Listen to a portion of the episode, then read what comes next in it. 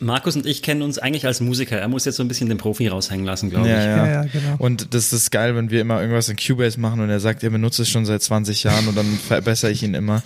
äh, das ist immer sehr gut. Hallo und willkommen zur 16. Folge vom Code Culture Podcast. Wir sind heute zu dritt. Ich bin der Lukas. Ich bin der Markus und wir haben einen Gast zugeschaltet, ganz Corona-kompatibel aus dem schönen Karlsruhe, nämlich David Lohner, der beim KIT arbeitet, forscht und promoviert zu einem sehr spannenden Thema. Was und in einer Mega-Band ist. ja in der, in der besten KIT-Band, die das KIT Ja. jemals hatte. Richtig, David? Ja, hi. Äh, es gibt, glaube ich, tatsächlich nur zwei Bands im KIT. Genau, in beiden bist du Mitglied. Nee, nur in einer. Big Band nicht? Die Big Band nicht, nee. Ah, Die okay. wollten mich nicht. Die hatten schon einen Schlagzeuger. Oh nein. Oh nein. Gut, dann, dann ist es die beste Band, in der wir spielen. Ja, Äh, das Link- würde ich auch sagen. Link packen wir in die Shownotes. Aber du bist heute nicht als Musiker da, sondern tatsächlich als Experte für, ja, für was eigentlich? Für Bildung, für Wissenschaftskommunikation, für, für ähm, Digitalisierung. Was ist so dein, dein Schwerpunkt? Äh, ja, mein Schwerpunkt ist so eine Mischung aus all dem. Äh, wobei Wissenschaftskommunikation ist jetzt, glaube ich, in meinem Fall zu viel gesagt. Also ich bin hier am KIT tatsächlich in erster Linie als Mediendidaktiker angestellt. Äh, das sind also die Leute, die sich drum kümmern, wie mit, in dem Fall jetzt digitalen Medien gelernt wird. Das Ah, heißt, du bist jetzt in der Corona-Zeit ein ganz gefragter Mensch. So schaut's aus. Also meine Einrichtung hier am KIT, das ZML, das steht für Zentrum für mediales Lernen, also da steckt das schon drin. Wir hatten tatsächlich zu Beginn des Semesters echt alle Hände von zu tun und äh, es wird nicht weniger. So, gerade jetzt mit Blick auf das Wintersemester äh, haben wir schon einiges zu tun. Und wir sind ganz froh, dass wir natürlich mit dem, mit dem Rechenzentrum und der Bibliothek äh, und natürlich vielen anderen Leuten hier innerhalb des KIT zusammenarbeiten können und da doch sehr viel auf die Beine gestellt haben. Äh, erstmal in, in erster Linie, dass es überhaupt laufen kann im Sommersemester. Und äh, jetzt werden wir das Ganze ein bisschen nachhaltiger gestalten zum Winter hin. Sehr gut, klingt spannend, weil ich habe von meinen Werkstudenten gehört, das hat in deren Unis, ich sage jetzt nicht, welche das waren, gar nicht mal so gut geklappt. Ähm, die hatten da kaum digitale Angebote, auf denen sie aufbauen konnten. Ähm, ja, alles so ein bisschen improvisiert.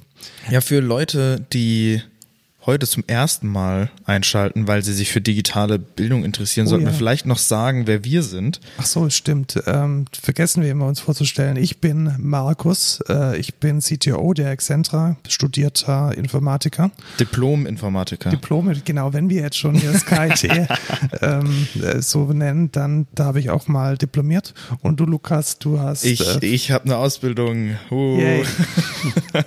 ich war Ja, ein Akademiker und ein Ich bin, ich bin ausgebildeter Fachinformatiker für Anwendungsentwicklung. Hört sich mega cool an, äh, ist aber nicht so cool, wenn man äh, wie wenn man Diplom-Informatiker ist. Ja, aber du hast ja von mir viel gelernt. Ja, deshalb- natürlich, Ich hab natürlich. natürlich und all mein Wissen und wie wir jetzt auch in unserem jährlichen Summit gelernt haben, ist Reverse Mentoring ein richtig großer Bestandteil in Firmen. Da kann nämlich auch der Mentor mal was vom Mentee lernen. Genau, ich, du kannst mir TikTok zeigen und ich äh, kann Nee, dir du dann, hattest vor mir TikTok. verdammt nicht mal das geht. Ähm, Da ja, ist es noch genau. Musical.ly. Aber wir sind ähm, nicht auf TikTok dafür, seit neuestem ganz großer Trommelwirbel, auf Amazon, Amazon. weil Amazon hat jetzt endlich, Amazon Music hat es jetzt endlich äh, hingebracht, äh, die Podcasts in ihr Verzeichnis Die haben es aufzunehmen. endlich geschafft, einfach die Spotify UI komplett zu kopieren. Tatsächlich. Und einfach nur die geile Schrift da von Spotify mit einer schlechten zu ja, ersetzen. genau. Also das sieht aus, als wäre das so ein schlechtes Comic Genau, also Irgendwie. wer, wer uns hören möchte auf äh, Amazon Music, weil er da schon sein Amazon Prime Abo oder sonst was hat, irgendwie Netzneutralität, ähm, wir scheißen auf Netzneutralität Pakete, die Amazon Traffic irgendwie ähm, nicht anrechnen auf euer Inklusivvolumen, da seid ihr jetzt am Start. Ähm, wir packen den Link in die, Die Show Shownotes. Und ähm, ich habe einen Fehler gemacht letztes Mal. Ja, so viele Fehler, die wie der Markus macht, das kann man gar nicht aufzählen. Ich habe nämlich behauptet, meine iPad Pro hätte ein OLED-Display und das ist falsch.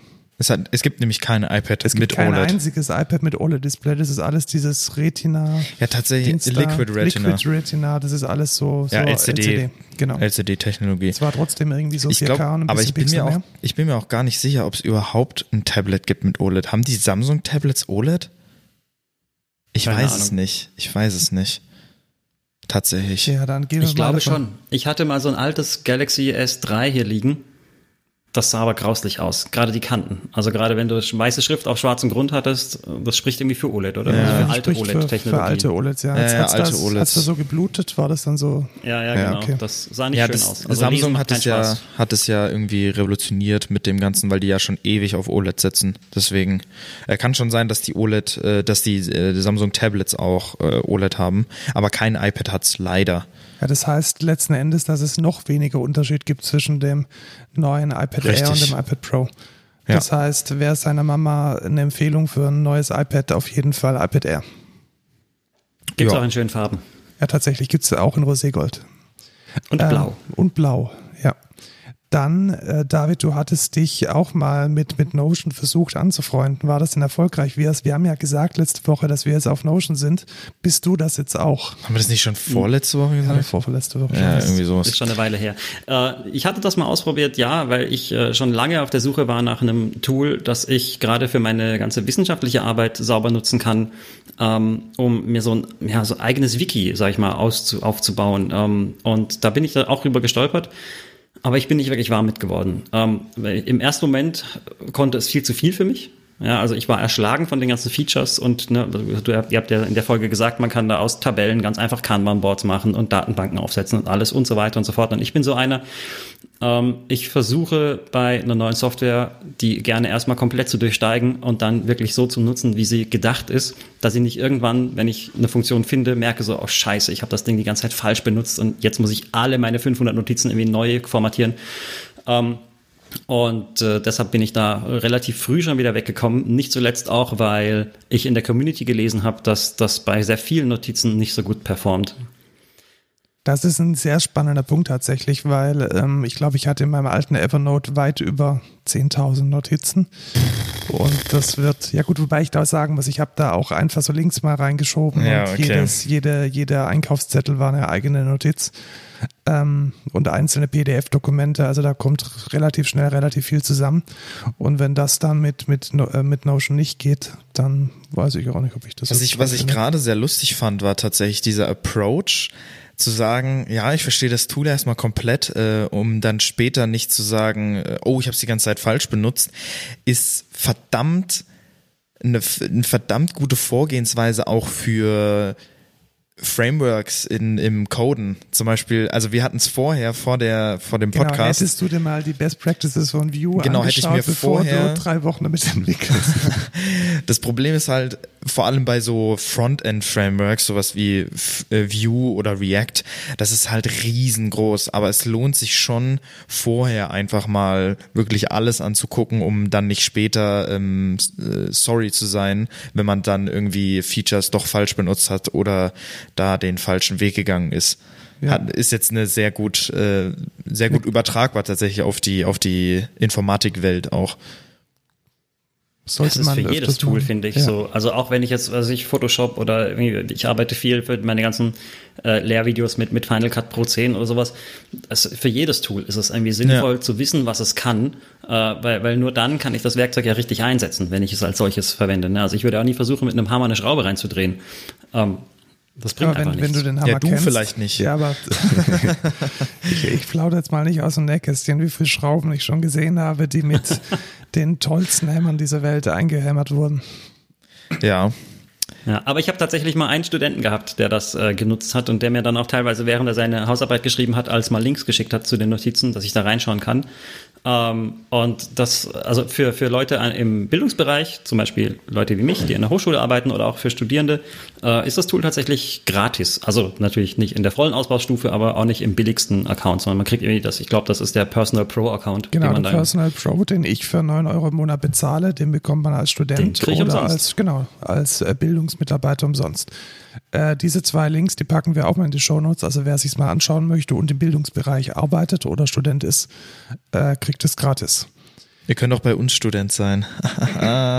Kurze Überletzt zum Endung, äh, zur Ende, Zur, zum zur, Ende. zur Shameless Self-Promotion. ja, genau. Kommen wir zum nächsten Feedback. Genau, du hattest ja auch mal Better Touch Tool beziehungsweise das äh, Touchbar UI Replacement von Golden Chaos angeschaut. Hat's dir getaugt? Ah, schwierig. Ähm, also ich habe zum ersten Mal jetzt mit dem 16 Zoll MacBook Pro ein, ein Gerät mit Touchbar. Äh, und ne, also die Community hat sich ja vorher schon das Maul zerrissen über das Ding. Ne? Die F-Tasten sind weg, um Himmels Willen. Es gibt keine richtige Escape-Taste. Jetzt mit dem 16er Notebook. Endlich wieder eine Escape-Taste. Die habe ich. Bedienen. Ja. Die habe ich. Ja, ist tatsächlich cool, äh, auch sehr sinnvoll. Ähm, aber wirklich warm geworden bin ich mit dem mit dieser mit dieser UI Replacement Geschichte nicht, weil ähm, es ist erstmal es ist sehr viel an Funktionalität was mich ein bisschen annervt, ist, dass man kriegt dann auf einmal einen, einen Button für, was ich, Screenshot oder sowas, was einfach auch mit Shift Command 3 oder 4 oder sowas. Ja, also genau. das ist so bei mir im motorischen Gedächtnis schon drin. Ähm, damit bin ich einfach viel schneller. Und wenn ich, wenn ich das mache, kann ich auch nur mit, dem, mit der Leertaste als Modifier-Key sagen, ich will bitte nur ein Fenster screenshotten oder halt den ganzen Desktop. Ähm, und dann hatte ich den Eindruck, dass genau dieses Tool das ist, was meine Powermaschine, also ich habe das Ding wirklich mit, mit 32 GB RAM und ordentlich Prozessorleistung, äh, äh, was meine Maschine ausbremst. Also ich habe mhm. nach dem, nach dem Wake-up, wenn ich das Ding aufgeklappt habe, erstmal drei, vier Sekunden lang das Trackpad gar nicht benutzen können. Also die Maus hat sich nicht bewegt. Ja, ähm, und auch die, die Touchbar hat nicht geleuchtet. Also irgendwie war das strange und dann habe ich es deaktiviert und dann ging alles wieder. Ähm, jetzt muss ich halt schauen, wie ich das mit dem Better Touch Tool äh, für mich konfigurieren kann. Ja, also ich nutze es bis heute nicht. Ich bin zufrieden mit dem, was, was die Applikationen mir anbieten. Wobei ich ganz ehrlich sagen muss, ich vermisse es sehr in der Eclipse. Die kann das immer noch nicht. Also gerade fürs Debuggen, so durchsteppen durch den Code, wäre es mal ganz, ähm, ja, ganz also sinnvoll. Was ich, was ich sehr geil finde, ist, äh, jetzt, das hat nichts, also das war in diesem, in diesem Preset schon drin, aber das werde ich mir jetzt auch quasi für mein eigenes Preset konfigurieren, ist halt so, es gibt äh, Touchbar-Gesten mit äh, zwei, drei oder vier Fingern. Und da kannst du also mit zwei Fingern einfach über das Ding wischen und dein Rechner wird lauter. Oder mit drei Fingern, ja, dann wird das nice. Display heller und dunkler. Sowas ist schon ganz cool, weil das ja. sind tatsächlich Funktionen, die sind in dem nativen UI furchtbar implementiert. Mhm. Also ich muss immer erst auf die Sonne klicken und dann kriege ich einen Schieberegler und nur den Schieberegler angezeigt, um mein Display heller oder dunkler zu machen. Ja. Ja. Aber was ich da zu dir zu sagen habe, Markus, du hast doch dein MacBook eh immer zugeklappt. Genau, ich Wie kannst du denn die Touch, du kannst die Touchbar eh nicht benutzen, weil du eh immer nur auf einem Bildschirm arbeitest und dein MacBook zuge äh Ja, das stimmt nicht ganz, wenn ich unterwegs bin, dann also Ja, okay, aber, aber wie oft entwickelst du was unterwegs? Äh, die, die Preisfrage ist, wie oft habe ich denn überhaupt noch Zeit, was zu Ja, richtig, richtig. Und ähm, da muss ich noch mal was anderes sagen. Ich habe ja dieses Better Touch Tool und ich habe es auch tatsächlich genutzt, als ich noch meine alte Tastatur hatte die noch so, die hatte noch die F-Tasten und so und meine neue, die ähm, MX Keys, die hat es nicht, also die hat auch FN-Keys, aber die kann ich immer switchen. Und sonst habe ich oben komplett quasi Media-Tools. So, ich kann pausieren, ich kann nächsten Track machen, ich kann Helligkeit hoch und runter stellen, ich kann Lautstärke hoch und runter stellen. Und ich benutze die Touchbar gar nicht mehr, weil an der Tastatur gibt's einfach jedes Feature und ich brauche es nicht. Ja, das also ist am besten. Also physikalische Tasten sind meiner Meinung nach immer noch das Beste. Ja, und kann ich auch sehr empfehlen. Die MX Keys ist wirklich richtig gut. Es ist einfach mega durchdacht und es funktioniert alles super. Konnte man auch mal als No-Code der Woche machen, aber nicht heute. Und wir kommen jetzt erstmal zu, zu den, den News. News tatsächlich. Da ist diese Woche ein lustiges Patent durch die Welt gegangen, nämlich Geld für Links. Super, oder? Also für jeden Link, den man irgendwo hat, bekommt man Geld, wenn man Facebook beziehungsweise Instagram heißt. Die haben sich nämlich äh, gedacht, sie äh, versuchen mal ein Feature, einen ganz dicken, fetten Anführungszeichen, zu testen, mit dem Benutzer bezahlen müssen, wenn sie echte externe Links in ihr Profil und in ihre Beiträge posten wollen. Ist das geil? Eher weniger, aber tatsächlich, gerade kommst du mir sehr bekannt vor. Gab es das nicht schon mal? Es war mal so, dass es für, für ähm, Profile unter 1000 Followern nicht möglich war, Links zu posten. Aber irgendwann habe ich irgendwann mal irgendwas zu, zu, zu so Link, für einen Link bezahlen, habe ich irgendwann gelesen. Das war auch mega outrageous und so. Und halt, da gab es auch voll. Also, falls sich jemand daran erinnert und weiß, was ich meine, der, der soll uns bitte auf Twitter schreiben oder, oder uns eine E-Mail schicken irgendwann, irgendwoher kenne ich das. Ja, also wir finden es nicht gut, also insbesondere ich. Es ist eine, eine, Katastrophe. Die Idee vom Netz war schon seit, seit der ersten, den, den ersten Ideen, dass alles miteinander vernetzt ist, alles miteinander verlinkt ist. Und wenn dann die Plattformen so closed werden, dass man nicht mal seine eigene Webseite ins in die Bio packen kann. Katastrophe. Ja, Instagram ist da ja eh schon sehr, sehr strikt, weil in Posts kannst du gar keinen, gar mhm. keine Sache verlinken. Ja. Du musst immer zum Beispiel was, was in meiner Community, also in der K-Pop-Community, da gibt's so Cover-Groups und dann laden die irgendwas auf YouTube hoch und dann müssen die immer unter einen Post schreiben, wo die jetzt so einen kleinen Snippet von dem, von dem Cover machen, müssen die schreiben, äh, Full Cover Link in Bio. Und dann müssen die auch jedes Mal den, den Link aktualisieren und können halt nur das aktuelle Cover da drin haben, was halt auch voll kacke ist. Genau, und auch das soll monetarisiert werden. Das also ist halt nicht geil. Nicht geil. Ähm, mich wundert es auch, warum sowas als Patent zugelassen wird. Also wer, wer das als patentwürdig gehalten hat, der ähm, hat, denke ich, von der Materie keine Ahnung. Ja. GitHub. Nutzt du GitHub, Lukas? Ja, tatsächlich für ein ähm, Projekt privat, aber so viel veröffentliche ich nicht, weil mein Code, ähm, ich habe immer Angst. Ich, ist nicht veröffentlichungswürdig. Ja, genau. ich habe so ein so ein Twitch Spotify Bot, wo man so Song Requests reinmachen kann und der Code ist halt echt ähm, nicht so Jetzt geil. Jetzt kannst du Pull Requests und alles, was GitHub nativ ist, über die Kommandozeile machen, weil uh. GitHub hat eine CLI in der Version 1.0 rausgebracht. Also wer Schick. sich noch erinnert, wir hatten ja mal eine Folge gemacht über Git Workflows und diese Git Workflows, die leben in der Regel ausschließlich auf den Plattformen, also auf GitLab oder auf GitHub und man kann diese Workflows jetzt auch über ein CLI steuern. Und das ist ja, also eigentlich ist eher die News, dass es viel zu lange gedauert hat, bis GitHub äh, das rausgebracht hat. Und jetzt geht's. Freuen wir uns. Ja, geil. Warum, warum, ja, ja, nee, das ist kein, ja, schade. Man, man hätte man nicht irgendwie das Git, das in Git reinbaken können? Hat das meine, meine Separation of Concerns hat damit ah, nichts okay. zu tun. Git, Git ist das Tool zum Verwalten ja, ja.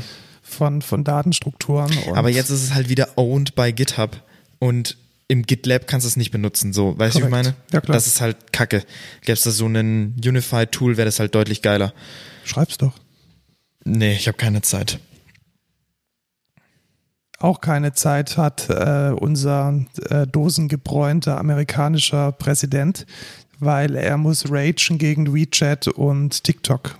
Äh, es kam jetzt tatsächlich ähm, die, was war es denn? Ich glaube, es war eine, eine Anordnung, dass ähm, WeChat und TikTok in den USA gebannt werden sollen. Und jetzt hat neueste News ein Gericht entschieden, nee, lassen wir mal doch eher sein ähm, wurde jetzt auf den 27.09. vertagt. Und äh, Oracle kommt irgendwie von rechts und möchte TikTok äh, wegshoppen und das weltweite Geschäft übernehmen. Also die Seifenoper geht weiter. Ja, es ist sehr interessant ähm, und ich habe langsam keinen Bock mehr, jede Woche wirklich über TikTok zu reden. Aber es kam gestern in der Tagesschau, also es ist ja. nicht so langsam relevant, aber vielleicht wird es auch zu langsam, zu langsam zu relevant und ähm, die Tagesschau ist da besser bedient, die Sache aufzurollen. Die haben einfach keine anderen Themen. Die sind vor allem selbst auf TikTok seit einiger Zeit. Die Tagesschau ist die sind schon länger die auf sind TikTok. Schon eine ganze Weile ist, die sind TikTok. schon eine ganze, ganze Weile. Riesen, riesen, ich weiß nicht, Shitstorm wäre zu viel gesagt, aber es gab sehr viel ja, die, Reaktion. Es ist halt Und da, da sieht man dann Jens Riewer beim Tanzen oder wie muss ich mir das vorstellen? Ich habe keine Ahnung. Ja, tatsächlich das, so ähnlich. Also Echt? ich habe es mir schon ein bisschen angeguckt und dann da gibt's also es ist wirklich sehr cringe. Also wer auf cringe steht, dann kann sich der kann sich auf jeden Fall das angucken. Da gibt's dann so irgendwie wo der dann mit einem Knopfdruck irgendwie die Farbe seiner Krawatte ändert und dann irgendwie so krasse Musik kommt. Also es ist sehr, sehr, sehr cringe-lastig. Okay. Aber ich glaube, davon leben die auch. Und das ist deren Mission oder so. Nein, Mann, die leben von unseren Gebühren. Ach so, ja, das Beiträgen auch. Von den GEZ-Beiträgen. Ja. Genau, also ja, ob man jetzt sein eigenes GEZ-Geld ähm, ausgeben möchte, damit Jens Riewer seine Krawatte blau anfärben kann. Weiß ich nicht. Ich weiß es nicht weiß ich nicht. Kommen wir von dem einen Weekly News Thema zum anderen Weekly News Thema und zwar ist es mal wieder Apple Zeit. Genau, iOS 14 ist da. Hast du schon geupdatet, David? Ähm, ja, ich hatte auf meinem iPad sogar zwischenzeitlich mal die, die Beta-Version, da ich aber mein Aber das iPad ist ja komplett anderes Betriebssystem. Das ist iPad OS. iPad OS, das Marketing, ja, das, ist das Marketing. Ach, ich, wir sind so alt, wir kennen das noch unter iOS für alle. Äh, ja, also ich hatte die Beta-Version auf meinem iPad, da ich das iPad aber mit in Urlaub genommen habe und das als einziges Gerät dabei hatte, um meine Fotos zu sichern, habe ich gedacht, nee, da ziehe ich mir Vielleicht lieber wieder so die, gut, die. Stable-Version von 13 drauf. Ähm, inzwischen bin ich ne, ganz Early Adopter-mäßig bei allen Geräten vorne mit dabei. iPhone ist auf iOS 14, iPad ist auf iPad OS 14 und die Uhr ist auf WatchOS 7, nicht auf 14. Jetzt sind sie irgendwie bei der Hälfte angelangt. Ähm, ja, es gibt, ist es so, ja, es ist ganz nice teilweise. Das ist nett. Also ich muss sagen, am, am besten gefallen mir die Änderungen im Kalender. Also der Kalender ist schon was, was ich regelmäßig verwende. Und da sind schon einige sehr, sehr gute Workflow-Verbesserungen drin. Das muss ich mir mal anschauen. Ich habe tatsächlich äh, mich Anfang des Jahres dazu durchgerungen, äh, für eine Kalender-App ein Abo abzuschließen. Schande über mein Haupt, Das ähm, war, aber ich bin Äh, 3 User. Fantastical, ja. Weil, ja, aber die, das einzige Kill, also das Killer-Feature schlechthin von Fantastical ist für mich sind diese Kalendergruppen, die du mit einem Shortcut ein- und ausblenden kannst. Das ist, das habe ich sonst noch nirgendwo gesehen und das ist so nützlich, wenn du Stimmt, viele Kalender, ja. viele Kalender abonniert hast. Das ist Gold wert. Das will ich nicht mehr missen und deshalb habe ich, naja, wie auch immer. Äh, genau, aber zurück zum, zum Treibt mehr äh, Salz iOS in meine. Wunde. Auf jeden Fall. Ja. Genau, also, genau, Lukas, du hast, du hast erst Ich vor, hasse Kalender. du hast Geh mir erst weg vor mit 14 Kalendern. Tagen gemerkt, dass man in den Google-Kalender überhaupt Termine Ich eintragen habe jetzt kann. One-Kalender auf, auf Android. Und da kannst du jetzt auch unseren gemeinsamen Nextcloud-Kalender. Tatsächlich, aber und das funktioniert tatsächlich das ziemlich gut. funktioniert, ja. Okay. Ja, ja. Ganz, ganz toll, dass Android Kalender kann. Kurzer Slow Clap. Ähm, hast du 3D Audio ist ja ein neues Feature. Genau, ich, hab, ich bin glücklicher Besitzer von, von, den, von den AirPods Pro äh, und die simulieren jetzt Surround Sound. 3D-Audio hat Und Apple das funktioniert genannt. das? Also ich habe dieselbe herumliegen. Ich habe es allerdings noch nie gemerkt, dass da irgendwas passiert. Was muss ich Echt? da machen? Okay, du musst sie einmal mit deinem iOS 14 Gerät äh, neu pairen. Äh, Ich weiß gar nicht, ob sie beim ersten Mal benutzen, ob das reicht oder ob man sie wirklich neu, äh, äh, wie heißt das, verknüpfen muss. Mhm. Ähm, aber Apple sagt dann hier, kommt so dieses, diese weiße Kachel von unten reingefahren und sagt so, kannst du das jetzt entweder aktivieren oder nicht und das kann man testen. Und soweit ich weiß, funktioniert das so, dass ähm, in den AirPods Lagesensoren drin sind und die sich über Bluetooth mit dem, mit dem iPhone oder iPad austauschen, wie die räumliche Relation der Geräte zueinander ist, sodass ähm, äh, simuliert wird, wenn du deinen Kopf wegdrehst vom Gerät. Also wenn du dein iPhone oder iPad vor dich hinhältst und du drehst den Kopf, dann ähm, kommt das, was von vorne kommt, auf einmal nur noch aus deinem linken AirPod. Dass es eben so klingt, als würdest du, ja, wie wenn du woanders hinschaust. Die- die- Als, als wäre es ein Fernseher Die- oder ein. Richtig, genau. Okay. Und das ist, also der Witz ist, das funktioniert so gut. Ich habe das ausprobiert, abends, als so ein bisschen Ruhe zu Hause eingekehrt war, saß ich auf der Couch mit meinem Handy, weil das iPad irgendwo gerade geladen hat. Hab mal das eingeschaltet, Disney Plus, irgendeinen so einen Film angemacht, weil ich gelesen hatte, Disney Plus ist eine der ersten Apps oder der ersten Dienste, die das wirklich voll supporten. Ähm, hab das eingeschaltet, habe irgendeinen Film angemacht und habe mich tatsächlich nochmal versichern müssen, dass ich nicht auf einmal irgendwie keine AirPods mehr drin habe und das Handy auf voller Lautstärke Krass. ist, weil das so krass ist. Also erstens ist der, der Raum. Wenn du ganz normal drauf schaust, ist erstmal irgendwie anders. Es klingt viel räumlicher als vorher. Und wenn du dann den Kopf drehst, ist es wirklich so, als würde der Sound von deinem Handy auskommen, obwohl du die Stöpsel drin hast. Dann Und weiß ich jetzt also gleich, das- was wir danach testen nach dem Podcast. Das Weil ist- ich habe also mich hier, ich hab hier welche geflasht. rumliegen. Dann ähm, Krass. tatsächlich mal testen. War mir gar nicht so bewusst, dass dieses Feature jetzt ausgerollt wird. Äh, spannender Tipp. Ja, Ähm, also neu- ist ziemlich cool. neuen iOS 14 sind ja auch die Widgets. Äh, ich habe mir tatsächlich eine Seite mit Widgets eingestellt. Ähm, so toll finde ich die gar nicht, weil ich weiß es nicht. Es gab welchen- vorher keine Widgets? Doch, aber die waren in der die waren aber Sidebar. auf das, in der Sidebar versteckt. Äh, was? Habe ich gerade gelacht? Also du kannst dann auch, Ich du weiß kannst, nicht, seit, du kannst seit wann lachen, gibt's das in, du seit wann kannst gibt's das in Android? Wenn deine, wenn seit dein, wann gibt's das in Du Android? kannst Irgendwie dann lachen, Android wenn Kalender 4 in oder deinem, so? wenn dein Kalender in deinem I- Ja, Android wenigstens kann ich meinen Kalender als Widget. als, äh, what the fuck? Ich wusste nicht, dass es nicht ging vorher. Wie Du kacke konntest war bei iOS vorher oder bis jetzt auch nicht sagen, ich will äh, nur, nur fünf Apps auf meinem äh, Bildschirm haben und die sollen aber bitte Ja, in der das habe ich, das habe ich mitgekriegt. Das fand ich auch kacke. Also, dass ich dann wirklich jede App da, da rumgammeln hab auf meinem, auf meinem. Genau, und damit mit 500 Seiten, die man dann Ja, genau, äh, das ist doch voll scheiße. Ja, oder nur ordnen und dann musst du nochmal rein navigieren und den Ja, nächsten das ist, suchen. Und naja. Ist es auch mal gut, sich von anderen was abzugucken, denke ich mal. Das macht ja Android nicht, nicht anders. Also, die gucken, sie haben sich ja auch voll viel von, von Apple abgeguckt. Ja, aber so ich, ist es ja nicht. ich weiß aber- tatsächlich den Mehrwert nicht. Also ich habe jetzt halt äh, auf meinem zweiten äh, Homebildschirm die Temperatur. Ich muss jetzt nach rechts scrollen und nicht mehr nach links. Schön. Naja, also Wow. äh, zum Beispiel bei mir habe ich, ich habe einmal ein, ein E-Mail Widget, da werden mir die, die neuesten E-Mails angezeigt, die ich bekommen habe. Dann habe ich einmal ein, ein Kalender-Widget, wo ich meine neuesten Erinnerungen drin habe und die nächsten Termine als Liste einfach direkt im Homescreen. Dann habe ich eine mit, äh, mit dem Wetter direkt im, auf meinem Homebildschirm, also der erste Screen ist direkt Wetter und ähm, sonst gibt's auch noch mega viel, also das kannst du mit fast jeder App kannst du das verknüpfen und dann Es gibt, es gibt unter iOS tatsächlich kein E-Mail-Widget. Doch, also ich habe ja. Airmail und da gibt's eins. wow, Okay, aber mit, mit der nativen Mail-App? Nö, keine Chance. lol. Er kommt vielleicht noch. Ja, hoffentlich. The Was mich, den, was mich an den Widgets mega nervt, ist, dass sie einfach nur ein großes Symbol sind und auf Tab einfach nur die Anwendung öffnen, zu der sie gehören. Zumindest die Version oder die Widgets, die ich hier zur Verfügung habe. Okay, what the ähm, fuck? namely, namely Things, also meine To-Do-App. Ähm, vorher das alte Widget in dieser Sidebar, da konnte ich äh, quasi mit einem Klick meine To-Dos abhaken. In dem neuen Widget kann ich zwar ein To-Do anhaken, äh, antippen und dann öffnet sich aber nur Things und dieses eine To-Do wird nochmal kurz hervorgehoben. Das, und dann muss ich es äh, abklicken. das fand ich auch ziemlich, ziemlich beschissen, weil ähm, wenn ich so ein Widget habe, dann What? möchte ich damit ja auch interagieren. Das ist ja, Richtig. also die reine Information ist selten was wert. Und Ja. die Interaktion, die hält sich wirklich in Grenzen. Ich kann zum Ja. Beispiel auch nicht im Kalender-Widget scrollen. Das würde ich mir wünschen, weil What? ähm, ich sehe jetzt zum Beispiel, dass ich morgen um 9 Uhr ein Daily habe und das geht genau 15 Minuten und was danach kommt, sehe ich nicht. Wie kacke ist das denn? What the fuck? Sehr Ja, das ist ist. Version 1.0 von den Widgets. Und wie wir Apple kennen, müssen wir mit der nächsten Version wieder ein Jahr warten, bis Wie, wie iOS 15 groß, wie groß sind denn, kann man die Widgets nicht größer machen? Die Sind die als- so definiert groß? Ja, das ist schon das Größte. What? Also mehr, mehr groß geht nicht. Wie kacke ist das denn? Ich kann die, ich kann die auf die Hälfte des Bildes, ich kann die, die, die, eine ganze Seite kann ich eigentlich in einem Widget machen. Ich kann, ich kann das beliebig groß machen. What the fuck? Tja. Das Leben ist hart. Ja, Apple, okay. Apple heißt halt friss oder stirb. Ja, Ja, genau. tatsächlich. Nicht so geil. Naja.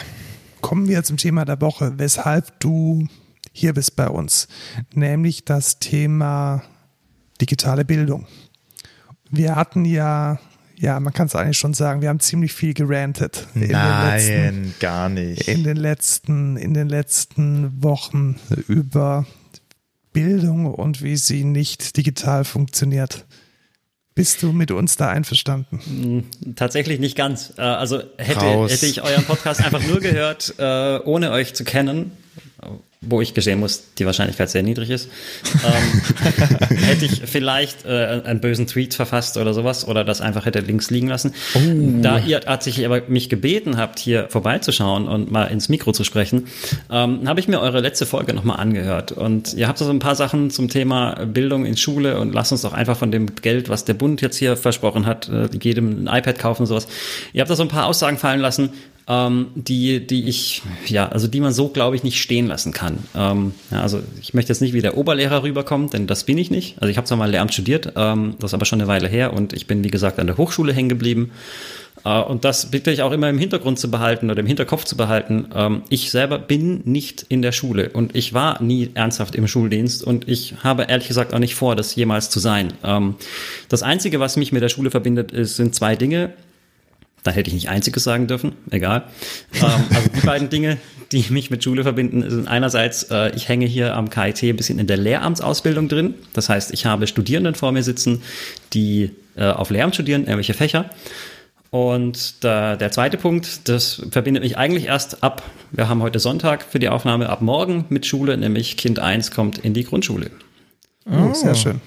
Genau, das, äh, da wird es sehr spannend. Ja, vielen Dank. ähm, und äh, was mich ein bisschen äh, positiv stimmt, ist, dass die Schule, da stand letztens in irgendeiner Wochenzeitung, dass jetzt die 18 monatigen Sanierungsarbeiten abgeschlossen sind und das Schulhaus jetzt voll neu ausgestattet wurde mit komplett renovierten Räumen und alles digital und überall Beamer und Krempel und schieß mich Was? tot und hast du nicht gesehen. Was, die haben keine neuen Overhead-Projektoren geholt?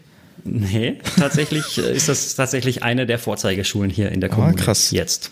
Also ich bin sehr gespannt. Ich habe sie noch nicht von Ihnen gesehen, ähm, aber das wird sich naja, wegen Corona so schnell wahrscheinlich auch nicht ändern. Aber ich werde zumindest mitkriegen, wie der Hase dort läuft. Na cool. Ja, spannend. Da gibt's ja diesen Digitalpakt Schule. Also da hat ja der Bund gesagt, wir, wir scheißen mal darauf, dass die Bildung Ländersache ist und machen unseren Geldbeutel auf. Fünf Milliarden insgesamt, die freigestellt wurden und die beantragt werden können. Denkst du, das Geld kommt oder kam schon an? Oder weißt du es vielleicht sogar? Also ich denke, es kommt auf jeden Fall an. Äh, es ging jetzt gerade jüngst ein bisschen durch die Medien, dass angeblich noch gar kein Geld oder sehr wenig Geld nur an den Schulen ankam. Und das ist ja auch eine Sache, die ihr erwähnt hattet, dass viel von ja, dem genau. abgerufenen Geld bisher ähm, an den Schulen ankam.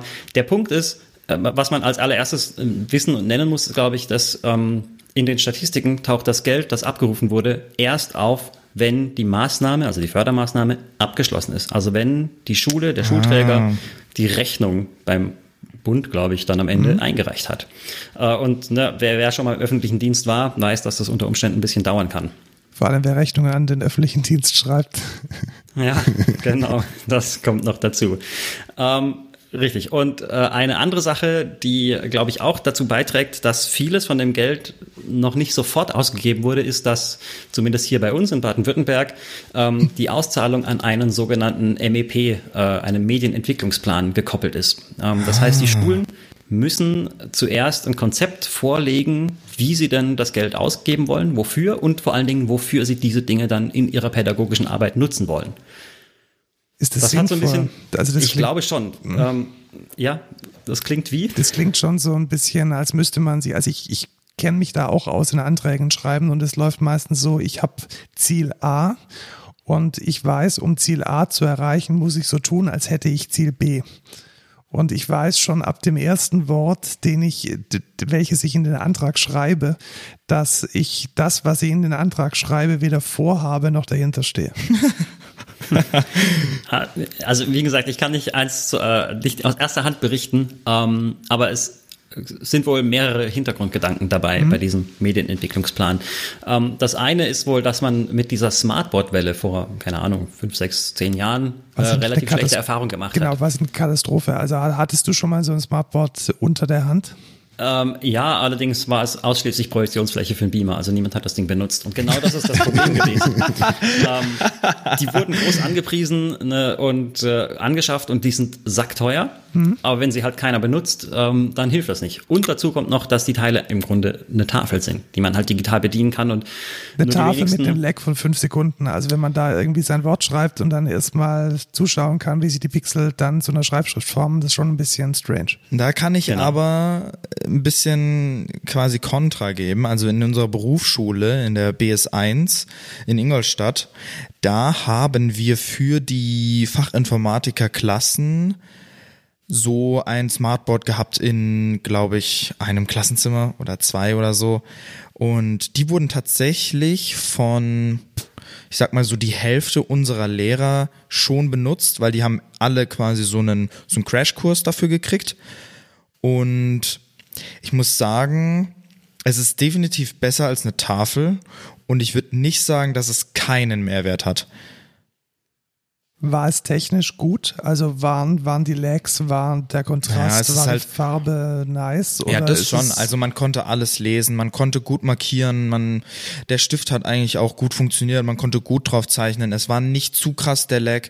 Es ist halt ein, es ist auf Android basiert tatsächlich und die Software ist jetzt nicht wirklich komplett kacke. Wenn die Lehrer mal irgendwas nicht gecheckt haben, konnten wir einfach aushelfen, tatsächlich. Aber auch nur, weil wir halt eine Informatikerklasse sind. Äh, deswegen, aber ich sag mal so viel, ich fand's jetzt nicht schlecht. Also das ist auch ein Prädikat, oder? War nicht komplett Kacke. Ja, war genau. Nicht, war, das ist für ja. die Bildung schon mal viel wert. War ja, nicht richtig. komplett okay. scheiße. ich, ich, ich, möchte an der Stelle einmal zurückfragen, was genau wurde denn damit gemacht? Also hat es tatsächlich diese digitale Tafel gebraucht? Oder hätte man auch einfach eine normale Tafel nehmen können oder einfach einen Beamer mit einem Notebook dran und dann also sowas, was, Programm nutzen? Mh, mm, was ich was ich sagen muss, was gut war. Okay, hi. Ja, ähm. Für alle, die zuhören, jetzt sehen wir uns auch. Ja, genau. Markus hat die Webcam gedreht. ähm, es war so, dass zum Beispiel der Lehrer konnte den PC damit verbinden und dann halt PowerPoints oder Word-Dokumente auf dem Smartboard zeigen und dann dort quasi live markieren, ohne dass er irgendwas am PC machen musste. Das heißt, er konnte einfach an die Tafel gehen und dann Einfach irgendwas markieren oder was dazuschreiben. Und das muss ich sagen, ist schon ganz cool, vor allem weil er vor der ganzen Klasse steht und er kann und die Schüler können auch hingehen und zum Beispiel auch in einem Work Dokument an der Tafel was eingeben, ohne dass der Lehrer jetzt 30 Mal das Blatt ausdrucken muss, jedem Schüler das gibt und dann versteht irgendein Schüler nicht, was er jetzt da hinschreiben soll und so. Das ist schon, das hat schon Mehrwert, finde ich. Ich frage mal ganz ketzerisch zurück, ähm, wann war das? Letztes, ist das mehr als fünf Jahre her? Nee, letztes Jahr war das. Okay, wäre es besser gewesen, wenn jeder Schüler ein iPad hätte, das Word-Dokument geshared werde und jeder einfach direkt drauf zugegriffen hätte? Das wollte ich jetzt auch fragen. Oder wenn man dann auch vielleicht seinen eigenen Lösungsweg äh, über Android oder über sein, sein Tablet dann der, ja, der Klasse man zeigen kann. Ja auch den Bildschirminhalt eines Tablets auf einen normalen Beamer an eine normale Wand projizieren. Ja. Die Frage ist, wie dieses, ich, ich finde den gemeinsamen Aspekt, also wie würde ich gemeinsam gleichzeitig mit 30 Schülern an einem Dokument arbeiten. Da weiß ich jetzt keinen mega guten Weg. Also ich weiß nicht, so ein Microsoft, äh, so ein Google Doc wäre vielleicht eine Option. Hm. Aber da kann dann halt auch viel Scheiße passieren. Irgendwie, da machen die Schüler irgendwelche Kacke. Da fällt mir jetzt keine direkte Technologie ein, wo das halt gut kontrolliert stattfindet. So auf Anhieb. Aber ich, ja. ich sag mal so viel. Es würde mit Tablets wahrscheinlich auch gut funktionieren. Okay. Lassen wir so stehen. Mhm. Aber ähm, ein iPad je Schüler ist ja schon mal eine, eine gute Idee. Das haben wir letztes Mal ja auch gesagt. Findest Was du das? Was habt ihr gesagt? Ich, das ist so halb halb. Also das ergibt sich noch ein bisschen aus den Überlegungen zu diesem Medienentwicklungsplan. Ähm, denn damit kann natürlich eine Schule ähm, iPads für Schülerinnen und Schüler kaufen. Äh, allerdings ist in diesem in diesen Vorgaben auch festgehalten, dass mobile Endgeräte erst angeschafft werden dürfen, wenn sichergestellt ist, dass ähm, ein entsprechender Netzzugang gewährleistet ist. Ja, das heißt, ähm, es braucht ein sauberes WLAN in der Schule. Es braucht dann im Idealfall auch eine Breitbandanbindung der Schule und zwar richtig, so mit Glasfaser und sowas. Äh, und wenn man sich umhört mal in, bei den Lehrerinnen und Lehrern im Land, das habe ich tatsächlich als Vorbereitung für heute Abend getan, ähm, dann kriegt man echt haarsträubende Horrorstories erzählt. Äh, also ich habe mit einem Lehrer telefoniert, der hat gemeint, seine Schule hatte irgendwie Verhandlungen mit der Telekom, weil er gesagt hat, wir brauchen hier Breitband. Und am Ende stand da eine Leitung mit sage und schreibe 9 Mbit. Wow. ähm, also ich, oh, ich kann es mir nicht erklären, wie sowas so passieren typisch. kann. Äh, und das ist wohl noch gar nicht so lange her. Ähm, und na, wenn man sich jetzt das überlegt, dass, dass man als Privatkunde bei einschlägigen DSL-Anbietern mit der kleinsten äh, Ausstattung schon deutlich mehr kriegt ähm, und dann einen Haushalt nur bedienen muss, da also kann ich denken, dass eine ganze ich, Schule Minimum, oder? Inzwischen glaube ich schon, also ja. 16 K muss, glaube ich, jeder haben. Leitung oder sowas. Ich weiß äh, es nicht.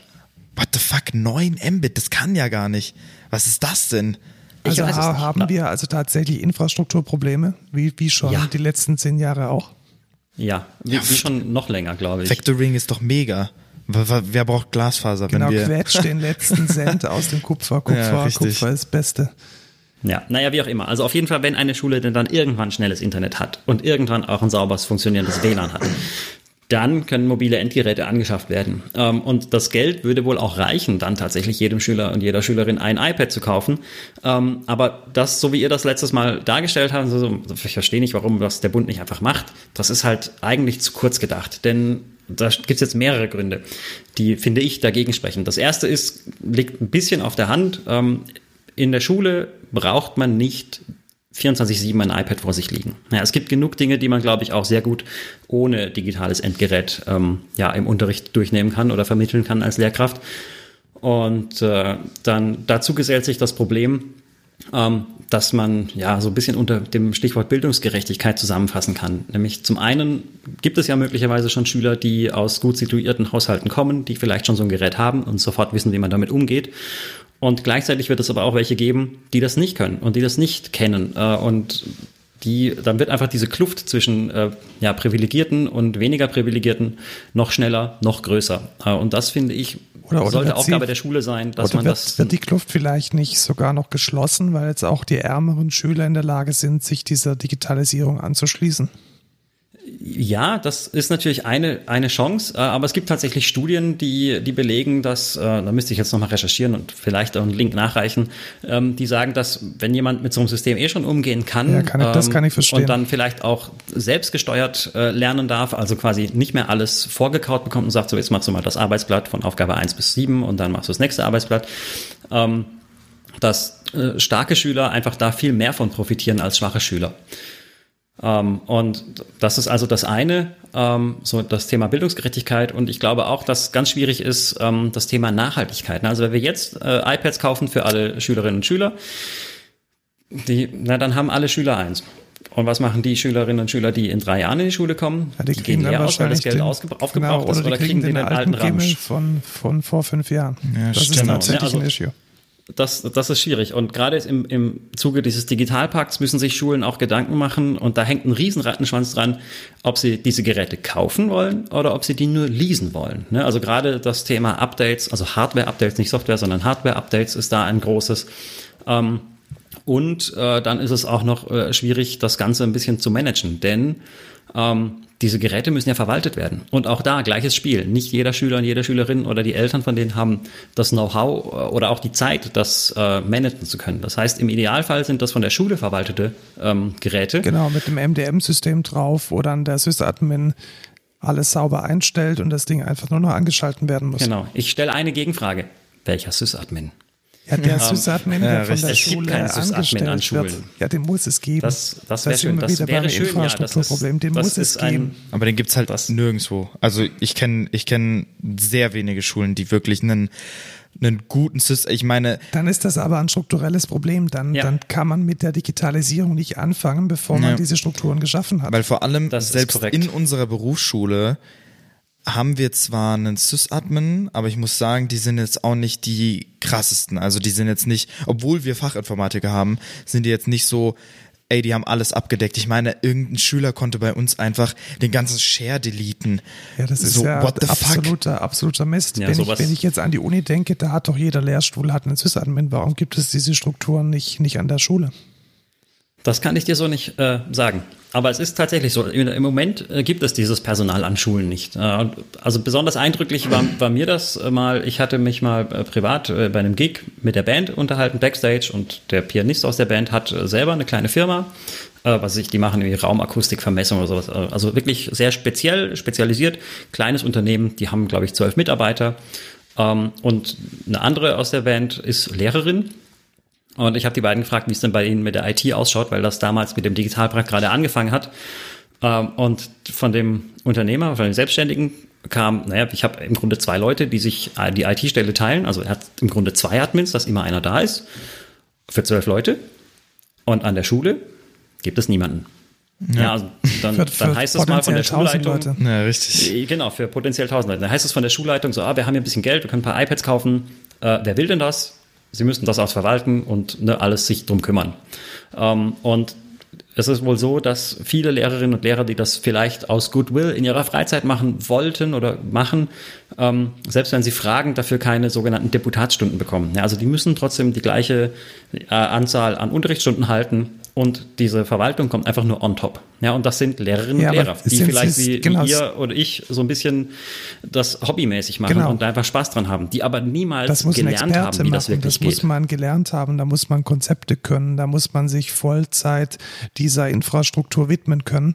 Und ich glaube, also da müssen wir, glaube ich, gar nicht lange reden. Das ist ein Finding die Infrastruktur muss stehen und zur Infrastruktur gehören auch die Experten, die diese Infrastruktur am Laufen halten und ständig aktualisieren und auf dem aktuellen Stand der Technik und der, der, der softwaretechnischen äh, Definition dann halten. Also ich gehe da sogar so weit und sage, eigentlich eigentlich könnte man überlegen, ob man da nicht sowas macht wie, wie Software-Defined Infrastructure und gleich irgendwie den, den, die Server und die Kabel in der Schule auslässt und gleich richtig mit, mit Cloud und mit äh, Cluster-Rechnern die Dinge ins 21. Jahrhundert bringt.